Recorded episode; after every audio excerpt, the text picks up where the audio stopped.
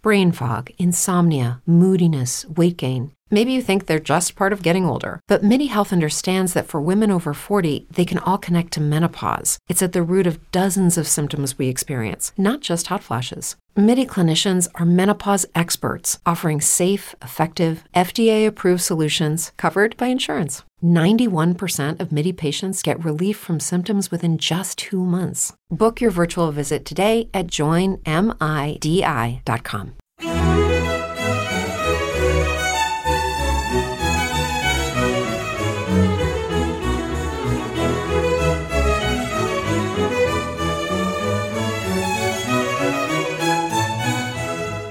Punto Primario te ofrece Musicalia, un espacio sonoro para descubrir la música clásica de una forma amena y cercana. Con entrevistas, curiosidades, diferentes secciones y sobre todo buena música.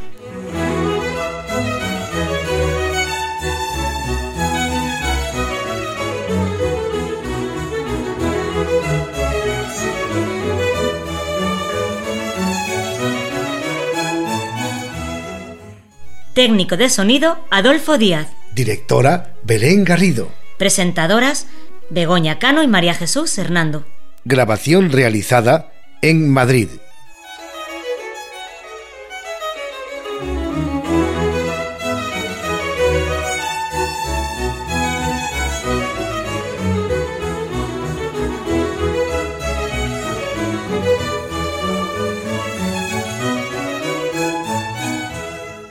Muy buenas amigos, pues ya estamos aquí en este mes de julio caluroso y estamos aquí los de Musicalia. Muy buenas, Begoña. Hola María Jesús, muy buenas. Bueno, eh, saludamos a todos nuestros oyentes que cada vez van siendo un poquito más, ¿eh? Cada vez vamos, vamos teniendo algunos más y sobre todo muy fieles, que es lo, mm, bonito que tienen nuestros oyentes. Esperamos que os guste mucho también el programa de este mes de julio y bueno, eh, Adolfo, ¿estás por ahí? Nuestro Hola, técnico de sonido. ¿Qué tal? ¿Cómo estáis? Un saludo a todos. Y además, este es un programa muy bonito porque si bien en el anterior lamentábamos perder una oyente, a Luisa, hoy tenemos que alegrarnos porque tenemos una oyente nueva. Hola Belén. Belén, salúdanos. Hola amigos, bueno pues ya, ya deseando que lleguen las vacaciones que ya están aproximándose, aproximándose y bueno, ya pronto nos iremos a la playita. Bueno, pues os presento a esta nueva oyente, se llama Marisol García y ella es la que nos hace este mes, la que nos trae su saludo musical, así que vamos a escucharla. Buenos días. Pues la verdad que me gusta tanto a mí este programa que sí quiero hacer una petición. Vamos a ver si puede ser.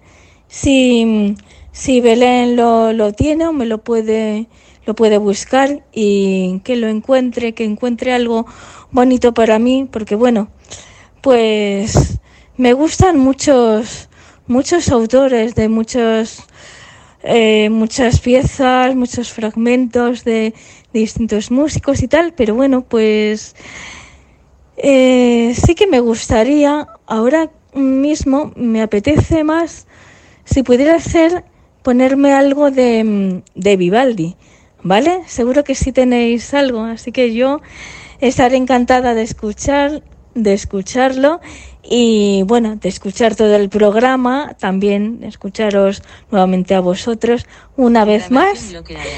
Y nada, vale, pues que, mm, que como ya, ya lo sabéis, que pues eso, pues que os seguiré escuchando. Y a mí siempre me, me ha encantado, me ha encantado este podcast desde el principio, desde el principio que, que lo hablamos, que me contasteis y, y ya me suscribí y bueno, pues, pues sí que me gustó desde el primer momento. Así que nada, esperamos que sea del agrado de todos. Pues nada, hasta otro ratito.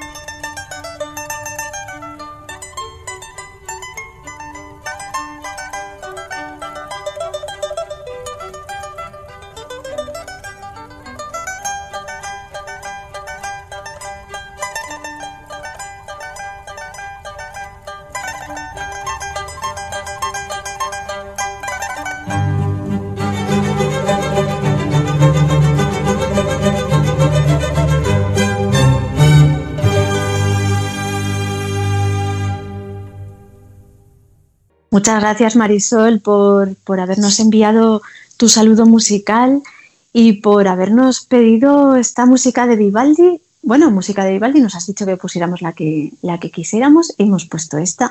Y es que la música de Vivaldi alegra el corazón. La verdad que sí, es preciosa, preciosa. A mí me encanta Vivaldi, ya lo sabéis. Así que Marisol, muchas gracias. A mí también me ha alegrado mucho escucharte. Así que esperamos que estés aquí con nosotros, ahí al pie del cañón. Ay, al pie del cañón tan fiel como, como todos nuestros oyentes. Bueno, esperamos que os haya gustado a todos, seguro que sí. Y lo que hemos escuchado era el primer movimiento del concierto para dos mandolinas de Vivaldi. Los intérpretes eran la orquesta de cámara de Paul Kent y él, Paul Kent, era quien dirigía esta orquestita y como solistas estaban a la mandolina Silvia Oki y Takashi Oki. Y ahora damos paso a nuestra directora para que nos diga los, para que nos anuncie los contenidos del programa de hoy. Belén, ¿qué tenemos para el programa de hoy? Cuéntanos, que bueno, estamos expectantes. Bueno, pues os cuento que ahora en unos momentos vamos a escuchar un poco de zarzuela, que nos le ha pedido también un oyente de Bilbao, que ahora lo mencionaremos. Nos, nos sugiere que pongamos algo de zarzuela en el programa y ahora os ofreceremos unas romanzas. Después viene nuestro invitado. Ya comentamos el mes pasado que posiblemente tendríamos una entrevista. Bueno, pues vamos a hablar con Adrián Rincón, que, que, ya nos contó hace unos meses que tenía su primer concierto como director de orquesta. Él ha terminado la carrera de dirección de orquesta y nos cuenta eh, anteriormente ya nos contó el repertorio en que iba a consistir este concierto y ahora nos va a hablar de su experiencia, de cómo le ha ido en este concierto y de cómo dirige un director ciego. Nos va a hablar sobre todas estas cosas. Yo creo que va a ser muy interesante. A continuación ya eh, llegará nuestra sección de Buceando por la Red, que es también una sugerencia de nuestro oyente Ángel Luis Carvelo. Es un vídeo muy divertido que lleva años circulando por la red y yo creo que os va a gustar.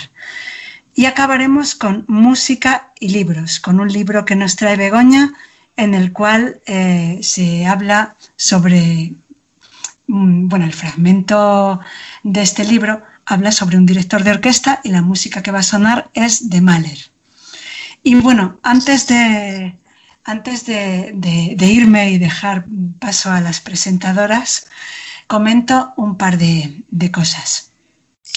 Lo primero, eh, en la sección, sección coral. Vamos con la sección coral. Os cuento que bueno, los coros empiezan ya a tener su actividad y entonces el coro Fermín Gurbindo de la ONCE tuvo su primer concierto después de la pandemia y esto fue el lunes día 14 de, junio. Y el día 23 de junio tuvo su primer concierto después de la pandemia, el coro de los ferrocarriles españoles en el que yo canto. No os puedo contar la experiencia todavía porque en el momento en que lo grabamos todavía no ha tenido lugar este concierto, pero bueno, va a ser el, día 23 de junio. Así que, bueno, pues esto es lo que os quería contar y ahora ya continuamos con el programa. María Jesús y Begoña, podéis continuar. Bueno, pues deseamos mucha suerte a la nueva andadura de, del Orfeón Fermín Gurbindo, que me parece que empieza con nuevo director. Y, nada, y también al coro de los ferrocarriles, que seguro que el concierto, como ahora efectivamente todavía no, no, cuando estamos grabando el programa todavía no ha sido, pero saldrá precioso y seguro que lo vais a disfrutar mucho porque claro, mm, después de, estos, de este tiempo que hemos pasado de pandemia, pues, pues, pues eso, que seguro que lo disfrutáis un montón. Y bueno, pues como bien ha dicho Belén, un oyente de Bilbao, Alfredo Amate, nos ha sugerido que pongamos en el programa algo de zarzuela, como bien nos ha dicho Belén. Y desde luego tiene razón, porque últimamente Hemos escuchado Musicalia bastantes fragmentos de ópera, pero tenemos muy abandonado este género tan nuestro, tan lleno de frescura, de gracia, de ingenio como es la zarzuela. Así que vamos a intentar enmendarnos en la medida en que podamos y vamos a escuchar esta romanza interpretada por Alfredo Kraus.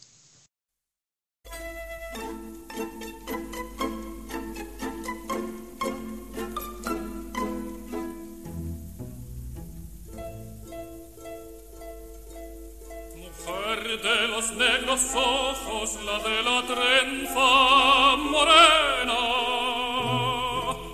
Mujer de los labios rojos la flor del amor. Mujer de perfil gitano que tiene sangre agarena.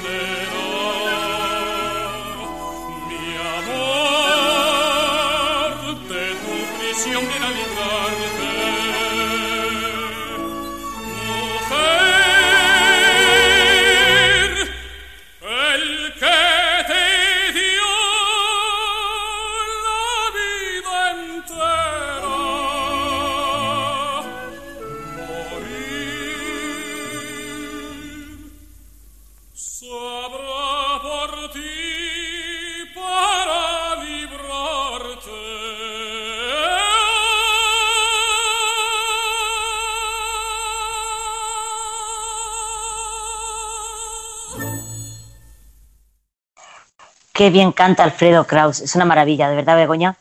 Ay, sí, qué voz tan, nítida, tan preciosa. Vamos a escuchar ahora otra romanza también preciosa y bastante conocida.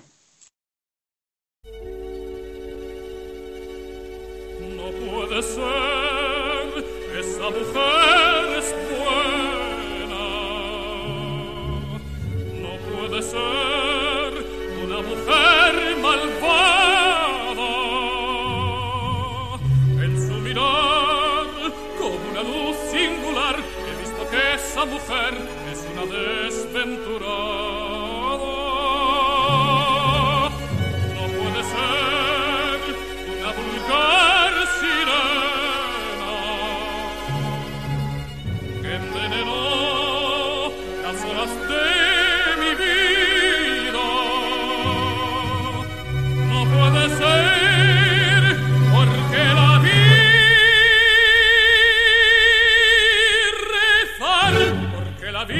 Querer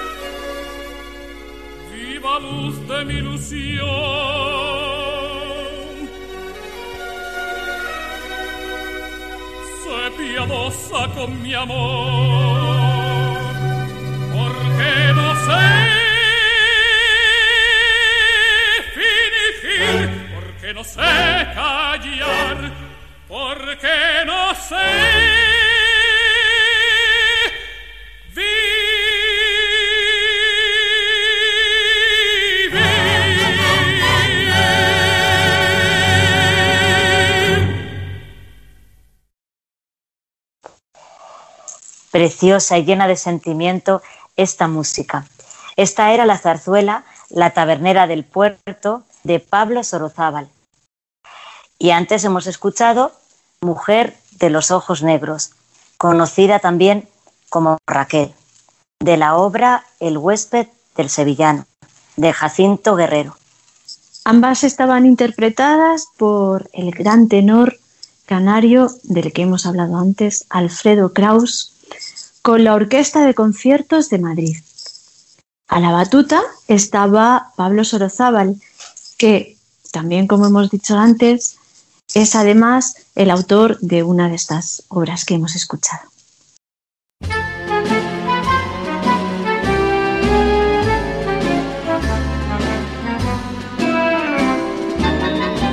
¿Te gustaría ponerte en contacto con nosotros? ¿Quieres hacernos alguna sugerencia? Contarnos qué te parece este programa. ¿Deseas seguirnos en las redes sociales? Estos son nuestros canales de comunicación. Correo electrónico musicaliaclassic.gmail.com Página de Facebook Musicalia Classic. Twitter arroba musicaliaclassic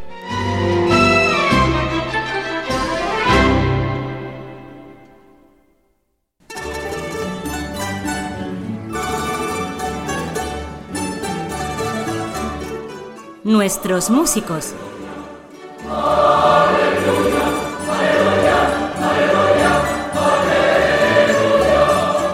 Bueno, pues tenemos a nuestro invitado de este mes, que es Adrián Rincón Domínguez. Ya en su momento nos habló del- de su concierto fin de carrera y ahora este concierto ya ha tenido lugar y vamos a hablar con él sobre este concierto.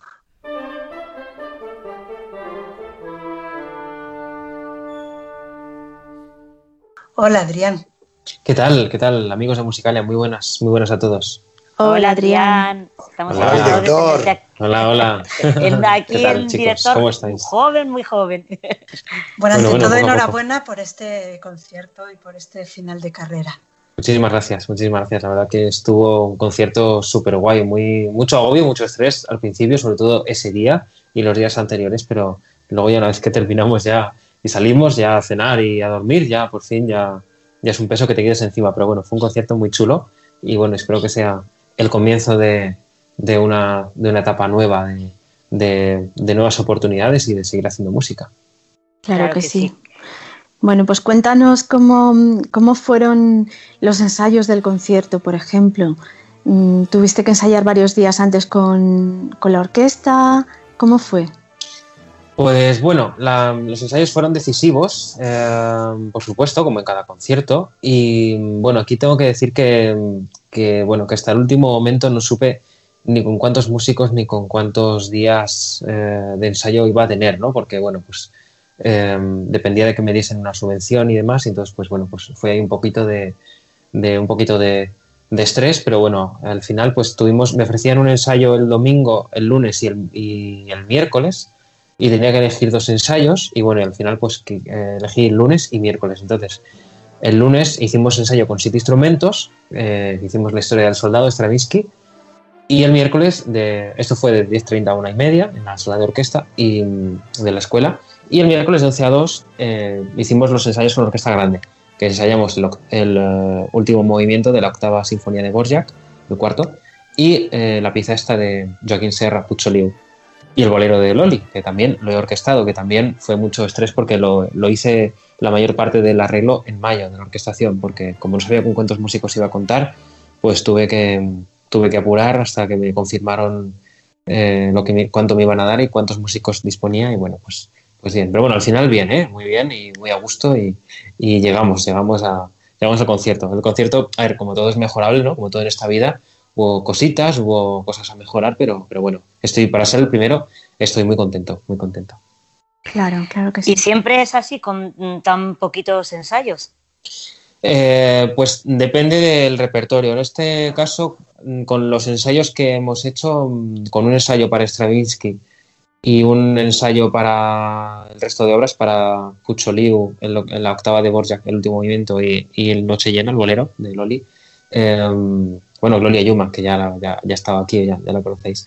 eh, pues eh, ha sido suficiente, ¿vale? Pero bueno, sí que es cierto pues que, que hay muchas, hay mucho estrés y bueno, pues, pues bueno, pues hay, hay, o sea, siempre piensas que no tienes tiempo, ¿no? De hecho, pues eh, el tiempo se te pasa volando en un ensayo, o sea, tú tienes que tener en cuenta el cronómetro, ¿no? El reloj ahí encima para saber cuándo llega el momento de hacer el descanso, para saber cuándo tienes que acabar, porque los músicos también tienen que descansar, tienen que estar frescos y, bueno, el ensayo, a mí me hubiese gustado hacerle, hacer el ensayo el martes, eh, del el ensayo sinfónico con la orquesta grande y el miércoles el concierto, porque el miércoles hacer ensayo por la mañana y concierto por la tarde es matador, o sea, quedé reventado, reventado. Me, me gustó, estuvo muy a gusto, pero, pero sí que me hubiese gustado hacerlo el martes.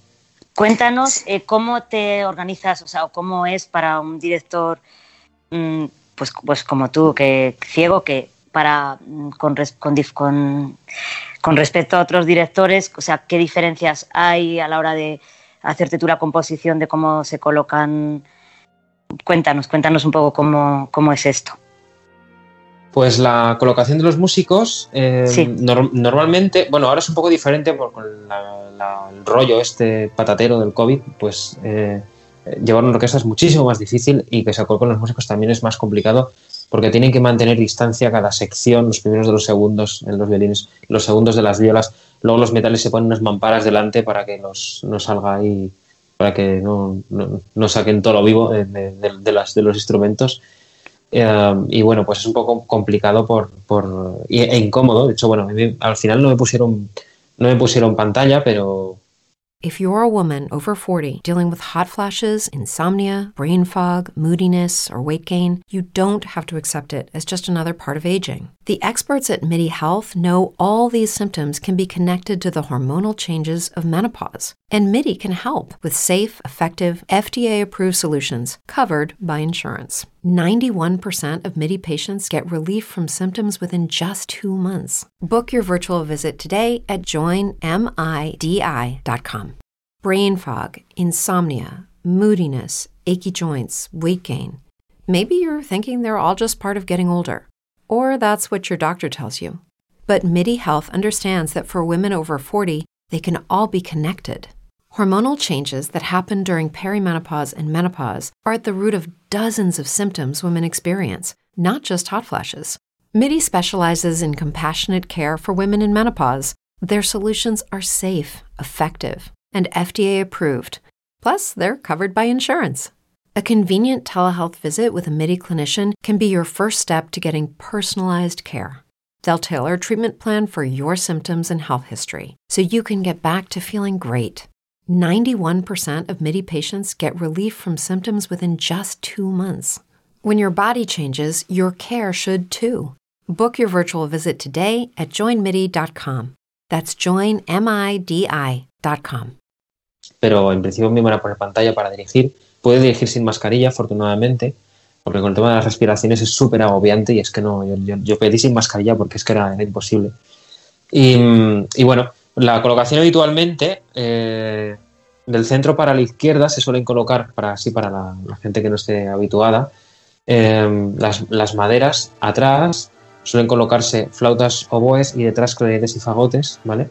Em, delante los primeros, a la izquierda del todo vienen primeros, em, un poquito más al centro vienen segundos, y están, son los- la, la cuerda es lo que más delante está del director, lo que más cerca está. Las violas están del centro hacia la derecha, los chelos más a la derecha y los contrabajos a la derecha y al fondo, o sea, hacia atrás. Y luego detrás de las violas, chelos y contrabajos se suelen poner las trompas, trompetas, trombones, tubas y, etcétera. O sea, todo lo que es eh, metal a la derecha. Y la percusión depende, de- depende, de, depende de la obra, depende de cuántos percusionistas haya. Si hay timbales, se suelen poner con los metales, porque muchas veces las trompetas y los timbales hacen la misma figuración.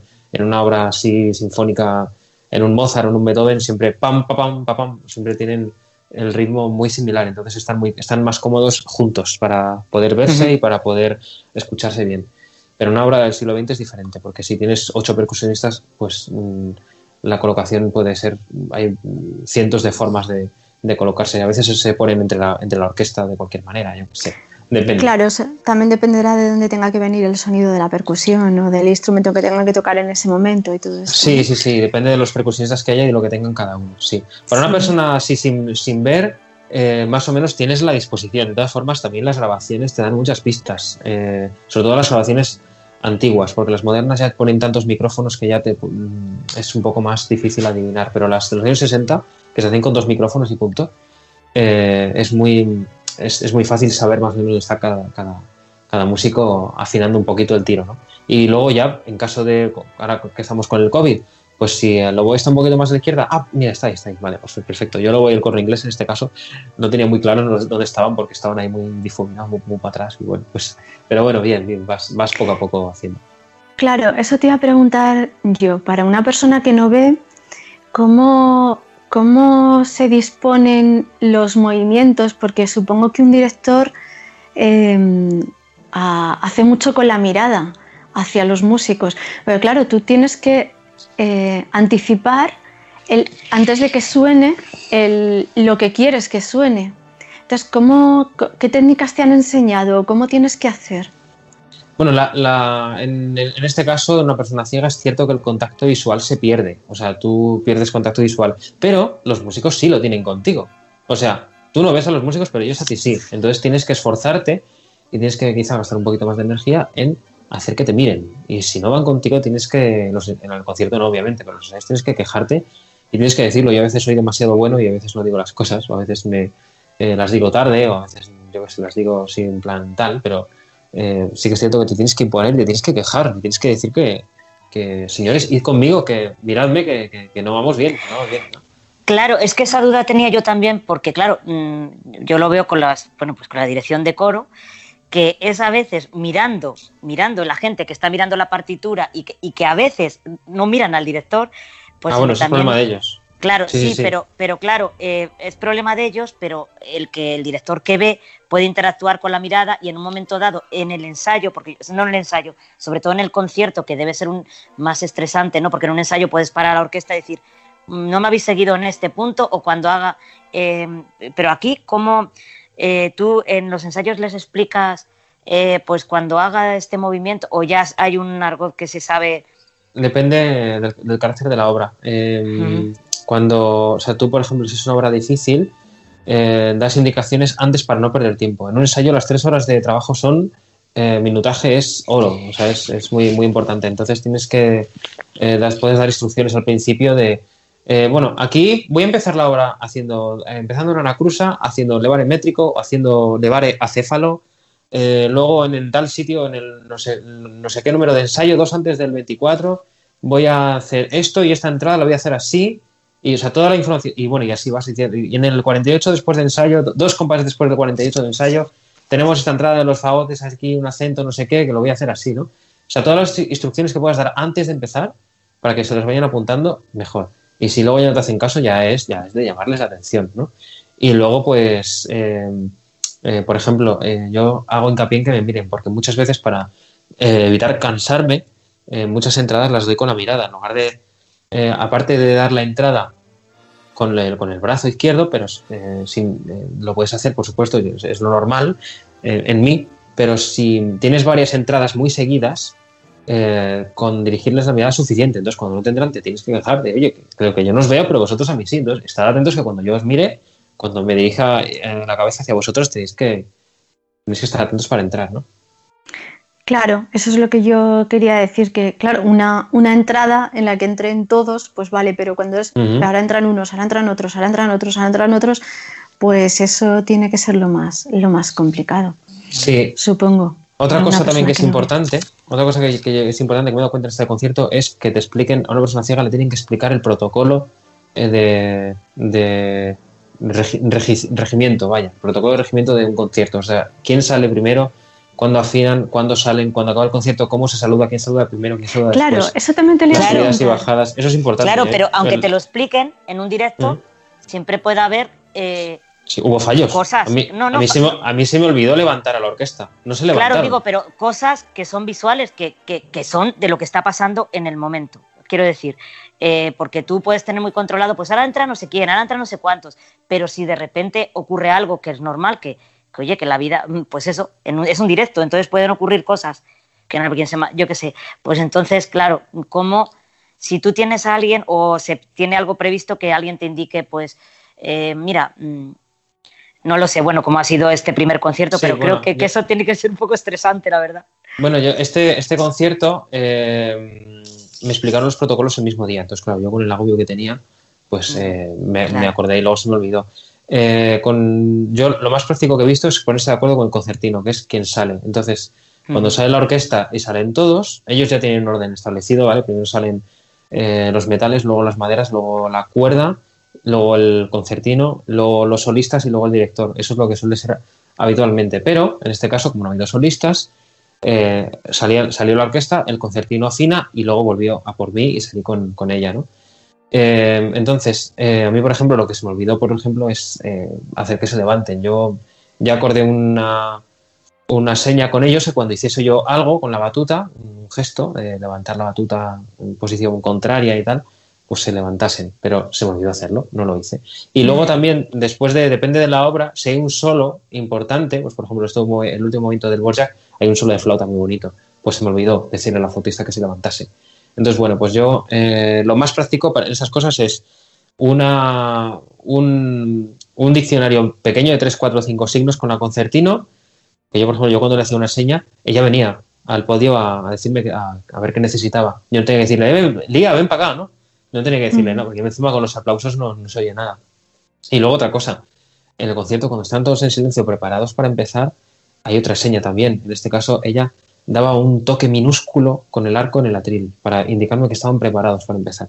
Claro, Esto eh, yo lo hice que porque no, yo no sé cuándo. Luego ya entre movimientos no, no hacía tanta falta porque cuando dejas de oír papeles de cambio de partituras y tal, ya sabes que están preparadas, cuestas, cuentas cuatro segundos y empiezas, ¿no?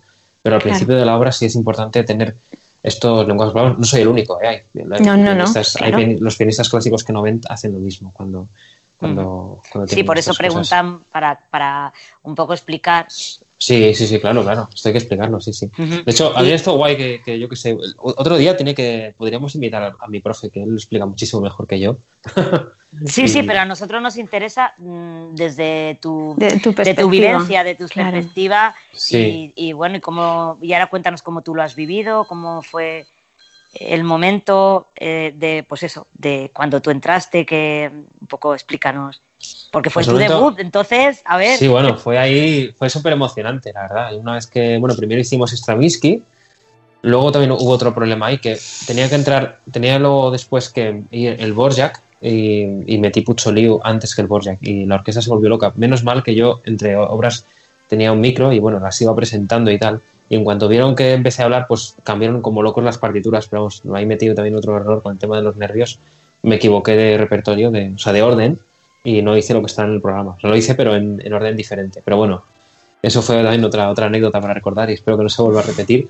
Y bueno, nosotros estábamos en la, en la sala contigua al, al escenario. Al escenario a la izquierda hay una sala es donde esperamos para salir y hay unas escaleras que bajan abajo a, los camerinos, que es una planta, una planta grande abajo.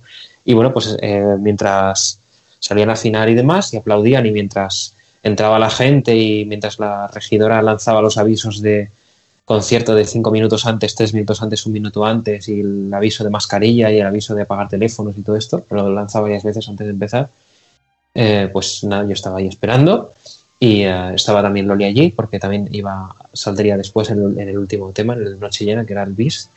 Y bueno, pues nada, pues ahí, pues ahí, con emoción y con, y con, con, sudor en las manos, que yo no soy de sudarme las manos, pero ese día uh -huh. me sudaron curiosamente.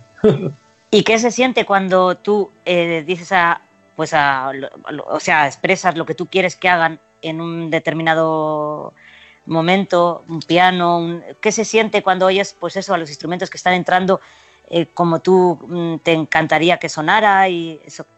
Cuéntanos pues un se siente como te sientes lleno, te sientes que funciona y buah, no sé, es como no sé cómo decirte, en los pianos eh, es muy suave, cuando es, cuando es suave, cuando tienes un legato de las cuerdas, sé, es muy, no sé, muy, muy maravilloso, muy, no sé, ves que te hacen caso, ves que funciona, es, es lo que más me gusta, saber que funciona y que me hacen caso. Y en los fortes estás, estás, eh, buah, estás ahí. Que, pletórico de energía, ¿no? Sí, sí, pletórico y lleno y, y de todo. Y, buah, y sobre todo en el ensayo, cuando por primera vez ruedas la obra, aunque haya fallos de lectura, lógicamente, o de cualquier cosa, porque es un ensayo y es la primera vez que se toca, pero también te llenas, tío, porque es como, wow, qué bien suena esto, tío, ya lo, lo, he oído en grabaciones, ahora ya lo oigo en directo. O en el caso del bolero de Loli, que la orquestación la hice y eh, es súper guay escuchar algo, dices, esto lo he escrito yo, lo he escrito en el BME y lo, han, lo hemos pasado a tinta y lo están tocando, tío. O sea, es una. Es, un, es como que, wow, te, dan, te da ahí la fiebre de,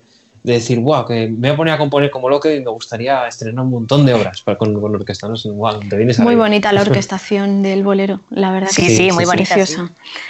Pues... Sí, sí. Bueno, ya cuando os pase el audio mezclado ya lo ves mucho mejor. Esos, los vídeos entre el público están un poco, a nivel de sonido, está un poco así. Mm.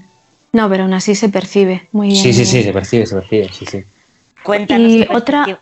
Sí, ay, perdona. Sí, no, No, otra, otra cosa que quería yo preguntarte de, mm, con respecto a la carrera que has ido haciendo, eh, ¿tú has ido teniendo ensayos con las diferentes orquestas o con los diferentes, al- o con los diferentes grupos instrumentales o, o cómo Sí, has claro. ido haciendo para, para ir perfeccionando los movimientos, supongo, ¿no? Y, y este tipo de cosas. ¿O cómo hacías? Porque no, no puede ser todo teórico, claro, tiene que ser No, no, no, no, no, no mucha te digo, no, ver, no, no, no, no, no. Ahí eh, durante los cuatro años tienes prácticas, por supuesto, tienes, eh, trabajas obras y, y haces prácticas. O sea, tienes. El inconveniente de, de estas prácticas es que somos varios alumnos, no soy yo solo. Entonces, pues tienes de 15 a 25 minutos por cabeza entre las tres horas. Normalmente un ensayo, para, para que os hagáis la idea, eh, son tres horas de trabajo, eh, tanto para el director como para los músicos. Entonces, se suele trabajar la primera hora y media, luego media hora de descanso o 25 minutos de descanso y luego una hora otra vez, ¿no? O sea, tres horas con descanso incluido. A veces tres horas y media, pero bueno, rara vez. Y entonces aquí tenemos, eh, tienes poco tiempo de rodarte porque, claro, al tener tan poco tiempo, porque somos varios estudiantes, somos cuatro, cinco, seis estudiantes, depende si la obra la hacemos junto con los de primero o solamente la hacemos los de segundo y cuarto o, primer, o segundo y tercero, dependiendo del carácter, de, o sea, de la dificultad, eh, pues tienes más o menos tiempo, pero claro, eso es un, es un inconveniente grande, porque claro, tú empiezas a trabajar ahí, te vas rodando, pero cuando, justo cuando estás ahí guay, cuando empiezas a encontrarte cómodo y tal, ya, te to- ya se te acaba el tiempo y tienes que ir.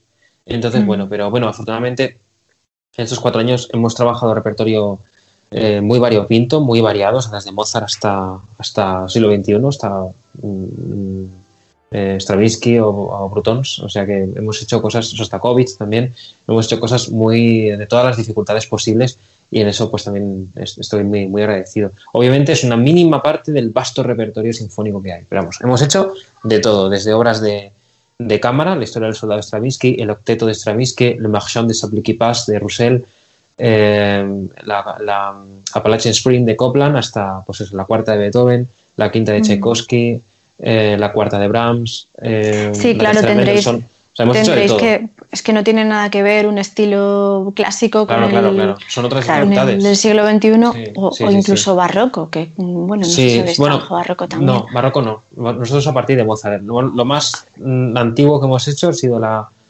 En primero, mira, es curioso, porque en primero empezamos con Mozart y en cuarto hemos acabado con Mozart. En primero hemos hecho. La, empezamos con la sonata nocturna de Mozart de cuerdas, la Kleine Musik y, la, y hemos acabado con una 40 de Mozart, el Pireren, Pireren, Pireren. Entonces, pues es curioso, ¿no?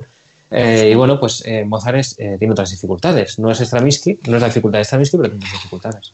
Entonces está muy bien que trabajemos este repertorio. Barroco habitualmente no se suele, no se suele dirigir porque el, normalmente es el clavecinista o el organista quien, quien, quien dirige. Habitualmente, si es una obra grande para coros, sí, pero bueno, allí no, no hay, eh, no hay muchas dificultades de, matices. Es más dificultad de coro, de técnica coral que de orquestal.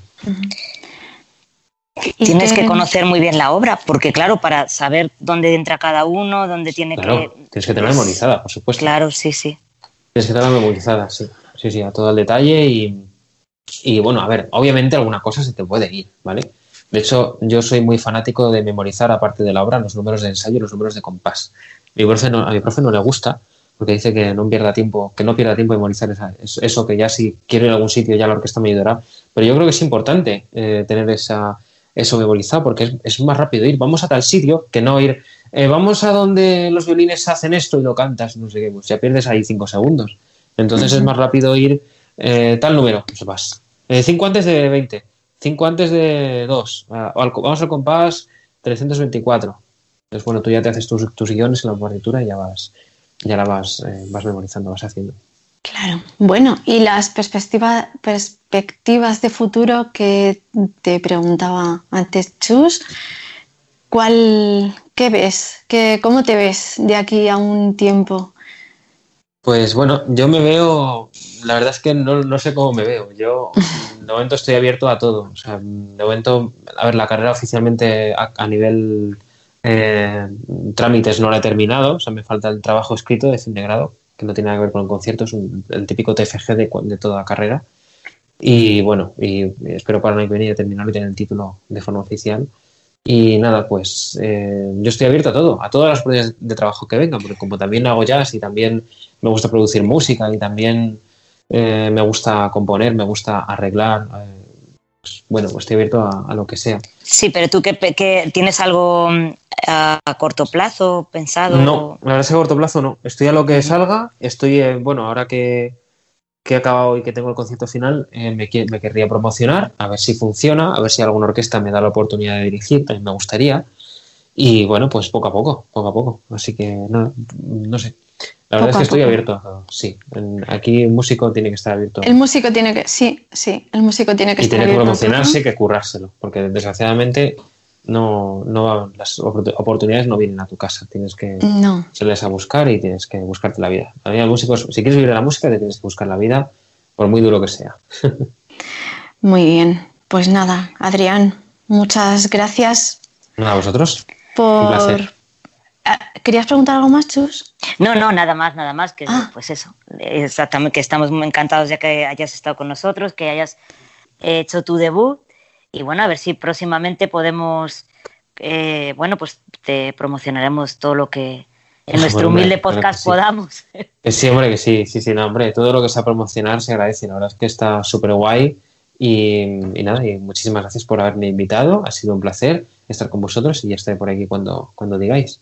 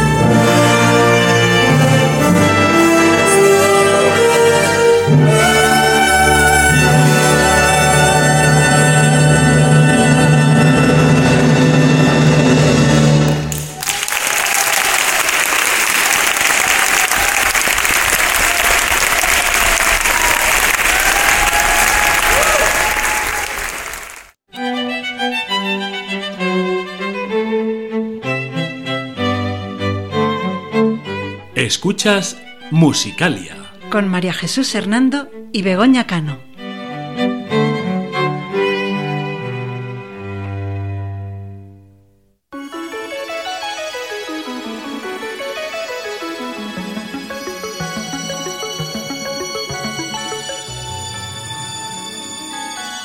Buceando por la red.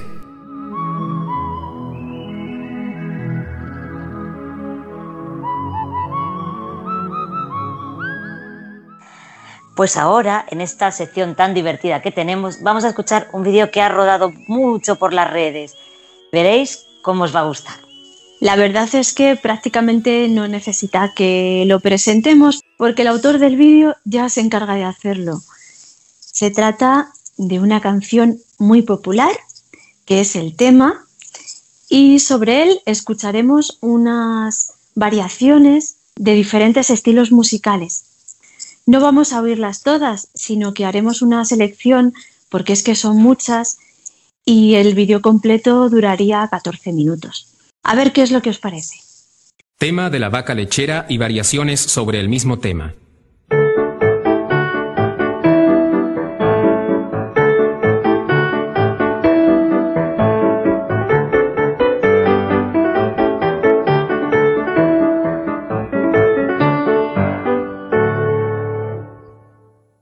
Brain fog, insomnia, moodiness, weight gain. Maybe you think they're just part of getting older, but MIDI Health understands that for women over 40, they can all connect to menopause. It's at the root of dozens of symptoms we experience, not just hot flashes. MIDI clinicians are menopause experts, offering safe, effective, FDA approved solutions covered by insurance. 91% of MIDI patients get relief from symptoms within just two months. Book your virtual visit today at joinmidi.com.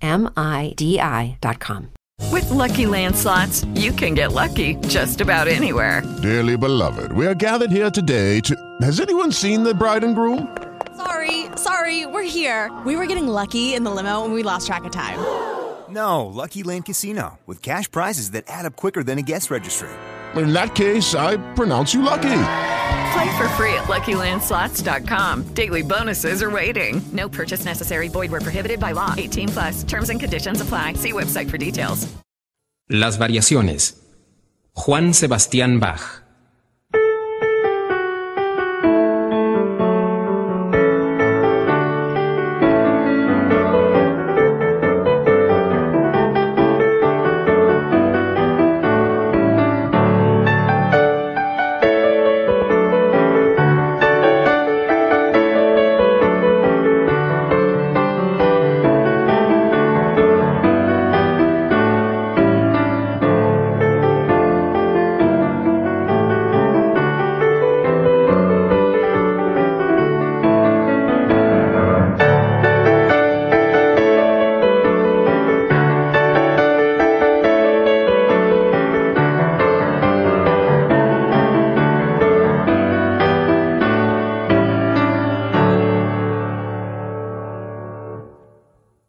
Mozart.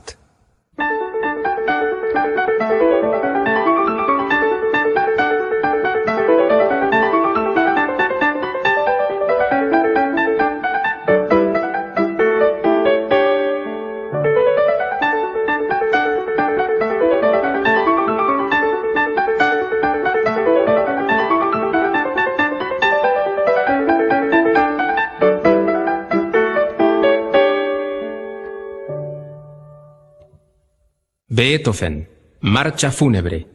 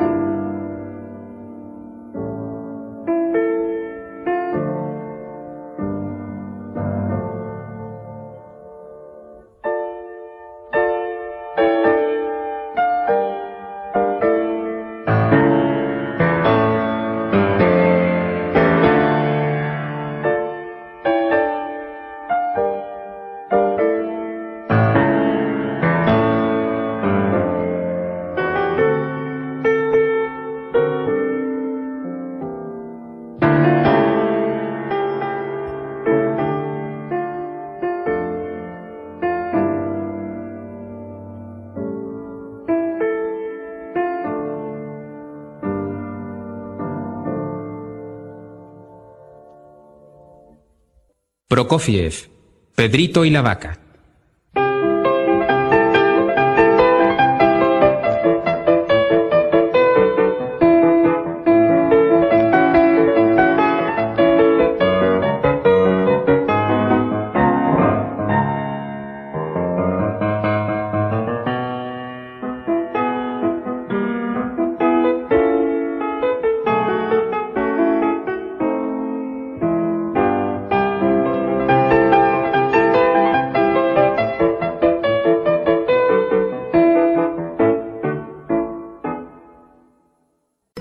It is Ryan, and I was on a flight the other day playing one of my favorite social spin slot games on chumbacasino.com. I looked over the person sitting next to me, and you know what they were doing? They were also playing Chumba Casino. Coincidence? I think not. Everybody's loving having fun with it. Chumba Casino is home to hundreds of casino style games that you can play for free anytime, anywhere, even at 30,000 feet. So sign up now at chumbacasino.com to claim your free welcome bonus. That's chumbacasino.com and live the Chumba life. No purchase necessary. VGW Group. Void were prohibited by law. See terms and conditions. 18 plus. With the Lucky Land slots, you can get lucky just about anywhere. This is your captain speaking. Uh, we've got clear runway and the weather's fine, but we're just going to circle up here a while and uh, get lucky. No, no, nothing like that. It's just these cash prizes add up quick. So I suggest you sit back, keep your tray table upright, and start getting lucky. Play for free at LuckyLandSlots.com. Are you feeling lucky? No purchase necessary. Void where prohibited by law. 18 plus terms and conditions apply. See website for details. Vaca al estilo contemporáneo.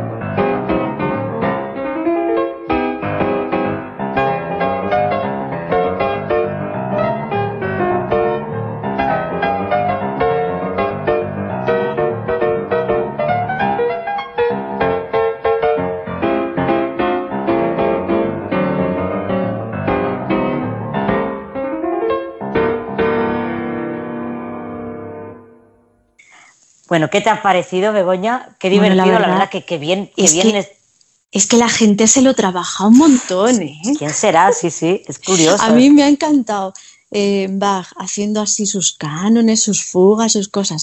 Luego llega Mozart tan, tan alegre, tan, tan saltarín, con su propio estilo. Y luego Beethoven con la marcha fúnebre. La verdad que, oye, es, es un vídeo muy, muy ilustrativo para, para enseñar el diferente estilo de cada autor, ¿no? O sea, no sé, Desde está- luego que sí. es- Desde está luego muy que sí. bien. Luego llega Prokofiev ahí como si fuera Pedro y el Lobo, pero con la vaquita lechera. Y, y nada, luego el. Mm, horrorosa, claro. Bueno, para luego mí. la contemporánea, que con sus cambios de ritmo, de pulso, eh, está muy bien hecho, ¿eh? Y luego el rock. La verdad es que es, es muy divertido, a mí me ha gustado mucho. Esperemos que hayáis disfrutado con ello. Eso es. Y a ver si, si algún oyente sabe quién podrá ser el autor de este vídeo, que a lo mejor es un, no sé, alguien que da clases y para, para explicar a sus alumnos, bueno, esto ya es cosa mía, pero que vamos, que estaría muy bien ponerlo en una clase para explicar los diferentes estilos, ¿eh? Oye, desde luego es alguien que entiende, porque además Desde luego. lo por eso, toca muy así. bien. que a ver si alguien explora de nuestros oyentes y nos cuenta si sabe dónde procede esto, ¿vale? Estaría muy bien, muy bien.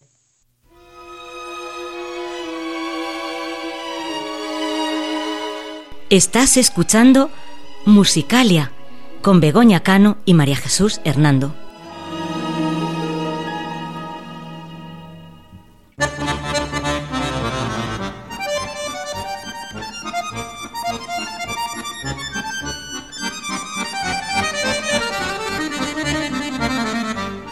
Música y libros.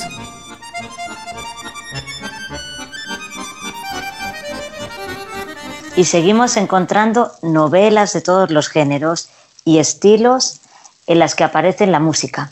Cuéntanos, Begoña, ¿qué libro nos traes hoy?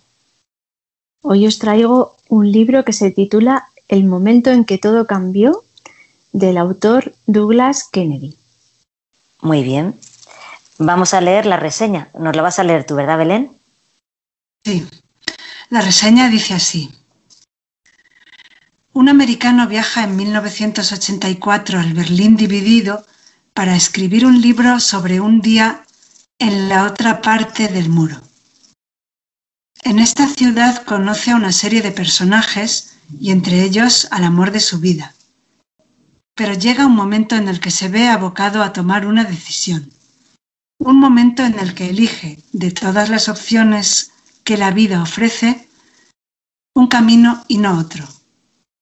El tomar unas decisiones lleva unos segundos y pueden cambiarlo todo en un abrir y cerrar de ojos y determinar el resto de una vida. Bueno, ¿y en qué momento aparece la música en este, en este libro? Pues este libro, que no tiene nada que ver con la música clásica, eh, tiene música y aparece en un momento en el que Thomas, que es el americano, viaja, el, que hemos dicho que viaja a Berlín, decide ir él solo a un concierto. Está ahí en una pensión y, para ir conociendo la ciudad y a pesar de que todavía no está acostumbrado ni a la nieve ni al frío, mm, pues va a un concierto y se encuentra con lo que viene a continuación. Como hijo de la Guerra Fría, no podía evitar pensar, eso que tengo delante es el auténtico muro de Berlín pero los que vivían y trabajaban a su lado llegaban a verlo simplemente como una parte del escenario urbano, como un hecho prosaico más de la vida. El frío me obligó a seguir andando. Con la cabeza agachada contra el viento, caminé otros diez minutos hasta la Philharmonique. Llegué poco antes del comienzo del concierto y tuve suerte enseguida porque delante de la sala había una mujer con una entrada sobrante en la mano. Era una localidad excelente y totalmente fuera de mi presupuesto, ya que costaba 130 marcos. Pero hay momentos en que no es malo permitirse una extravagancia, y uno de ellos es la oportunidad de asistir a la novena sinfonía de Gustav Mahler por la Philharmonique de Berlín, dirigido por von Karajan. Así pues, olvidé por un momento mis preocupaciones financieras, atrapé la entrada al vuelo y corrí a ocupar mi butaca. Las luces del auditorio se estaban apagando cuando me dejé caer en mi asiento. El escenario estaba bañado en un fulgor amarillo y la orquesta y el público permanecían en silencio esperando. Un sencillo objeto escultórico, una curvilínea tarima metálica, ocupaba el centro del escenario. Se abrió una puerta lateral y apareció la figura de Herbert von Karajan, que entonces tenía 76 años. Aunque encorvado y cargado de hombros, con expresión grave y granítica, y la melena blanca y rígida como una ventisca helada, lo que de inmediato llamaba la atención era su actitud desafiante ante los estragos de la edad. A pesar de que el espinazo empezaba a fallarle, insistía en actuar como alguien que jamás ha doblado la espalda y conservaba la determinación de mantener su altanería aristocrática. Sus pasos para ponerse al frente de la orquesta fueron lentos, pero majestuosos. Agradeció los atronadores aplausos de la sala al completo, estrechó la mano del primer violinista y saludó al resto de los músicos de la Filarmónica de Berlín con una grave inclinación de cabeza no exenta de familiaridad. Una vez situado sobre la escultórica tarima, con la espalda absolutamente rígida y los hombros en alto, el esfuerzo físico de subir al escenario dio paso en él a una actitud imperial. Levantó la cabeza para que la orquesta y el público supieron que estaba listo. La sala guardó silencio y Von Karajan mantuvo ese silencio durante al menos medio minuto, obligándonos a todos a abstraernos de cualquier interferencia sonora periférica para escuchar simplemente el absoluto mutismo de la enorme sala. A lo largo de los 90 minutos siguientes, Mahler nos arrastró en especie de resumen existencial de lo que significa haber vivido una vida, todas las aspiraciones, las adversidades, los reveses de la fortuna y el amor que se viene y se fue. Pero por encima de todo, imperaba la sensación de la rápida disminución del tiempo, de nuestra indefensión, ante su carácter implacable y de que al final de toda narrativa individual se impone el fundido en negro de la muerte. Durante toda la sinfonía no pude quitar los ojos de encima de Von Karajan. Por muy encorvada que tuviera la espalda, una vez situado en su plataforma y sumido en la vasta arquitectura de aquella sinfonía, su presencia resultaba electrizante. Cuando los últimos compases de las cuerdas se desvanecieron, mantuvo el silencio al menos un minuto más, con los brazos en alto y la cabeza inclinada, perdido la inmensidad de ese momento final, con el corazón detenido en un único latido que englobaba a todos los presentes. Cuando finalmente Von Karajan bajó los brazos con deliberada lentitud, el silencio se prolongó en la sala, como si lo que acabábamos de oír nos hubiera dejado a todos mudos y abrumados. Después, como respondiendo a una señal, la filarmónica estalló en compulsivos aplausos. Después de una larga ovación, Von Karajan hizo bajar a sus músicos del escenario. Todo el público empezó a abandonar la sala en silencio. Tras una experiencia tan profunda y trascendente, había algo de humildad en el regreso a nuestras vidas cotidianas, aunque tal vez sea así como prefiero ahora recordar aquella noche. Solo empezamos a comprender la importancia de un acontecimiento y sus consecuencias para el panorama general de nuestras vidas mucho después de su ingreso en el reino de la memoria.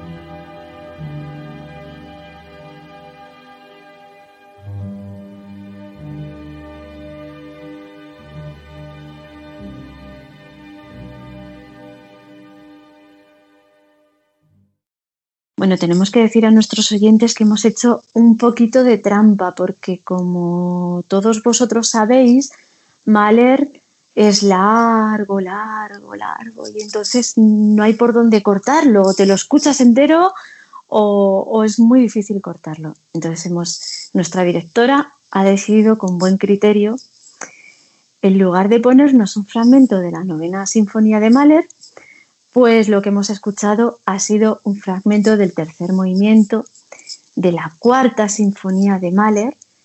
Eso sí, estaba dirigido por Karajan y dirigía a la Orquesta Filarmónica de Berlín.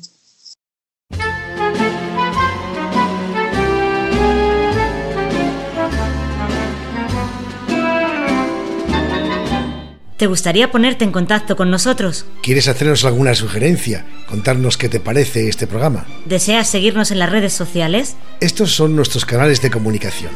Correo electrónico musicaliaclassic.gmail.com Página de Facebook Musicalia Classic. Twitter arroba musicaliaclassic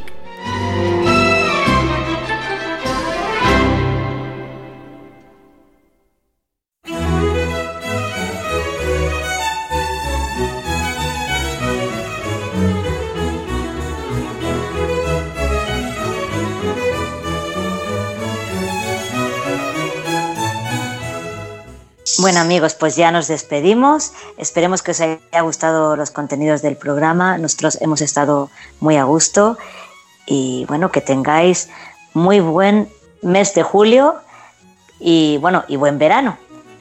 Y buen verano para todos, claro que sí, que no paséis demasiado calor y que este verano sea tranquilito y bueno, y pues sobre todo cuidaros, que la pandemia sigue así y bueno, nos tenemos que cuidar todos, aunque estemos vacunados y con precaución. Y acordaos, por supuesto, de mandarnos vuestros saludos musicales, vuestras peticiones, vuestros comentarios, vuestras colaboraciones, porque queremos oíros, que esto es lo más importante. ¿A que sí, Belén? Pues sí, nos gusta oír mm, vuestras, vuestras voces. La verdad es que sí, que nos da mucha alegría. Y, y bueno, pues eh, aquí seguiremos preparando nuevos contenidos para vosotros. Y, y, bueno, lo dicho, que paséis un buen verano.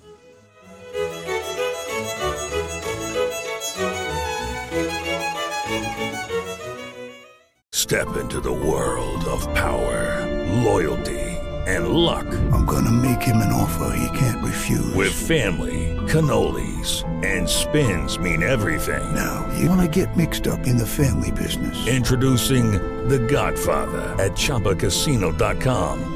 Test your luck in the shadowy world of The Godfather slot. Someday, I will call upon you to do a service for me. Play The Godfather now at ChumbaCasino.com. Welcome to the family. VGW Group. No purchase necessary. Void where prohibited by law. See terms and conditions. 18 plus.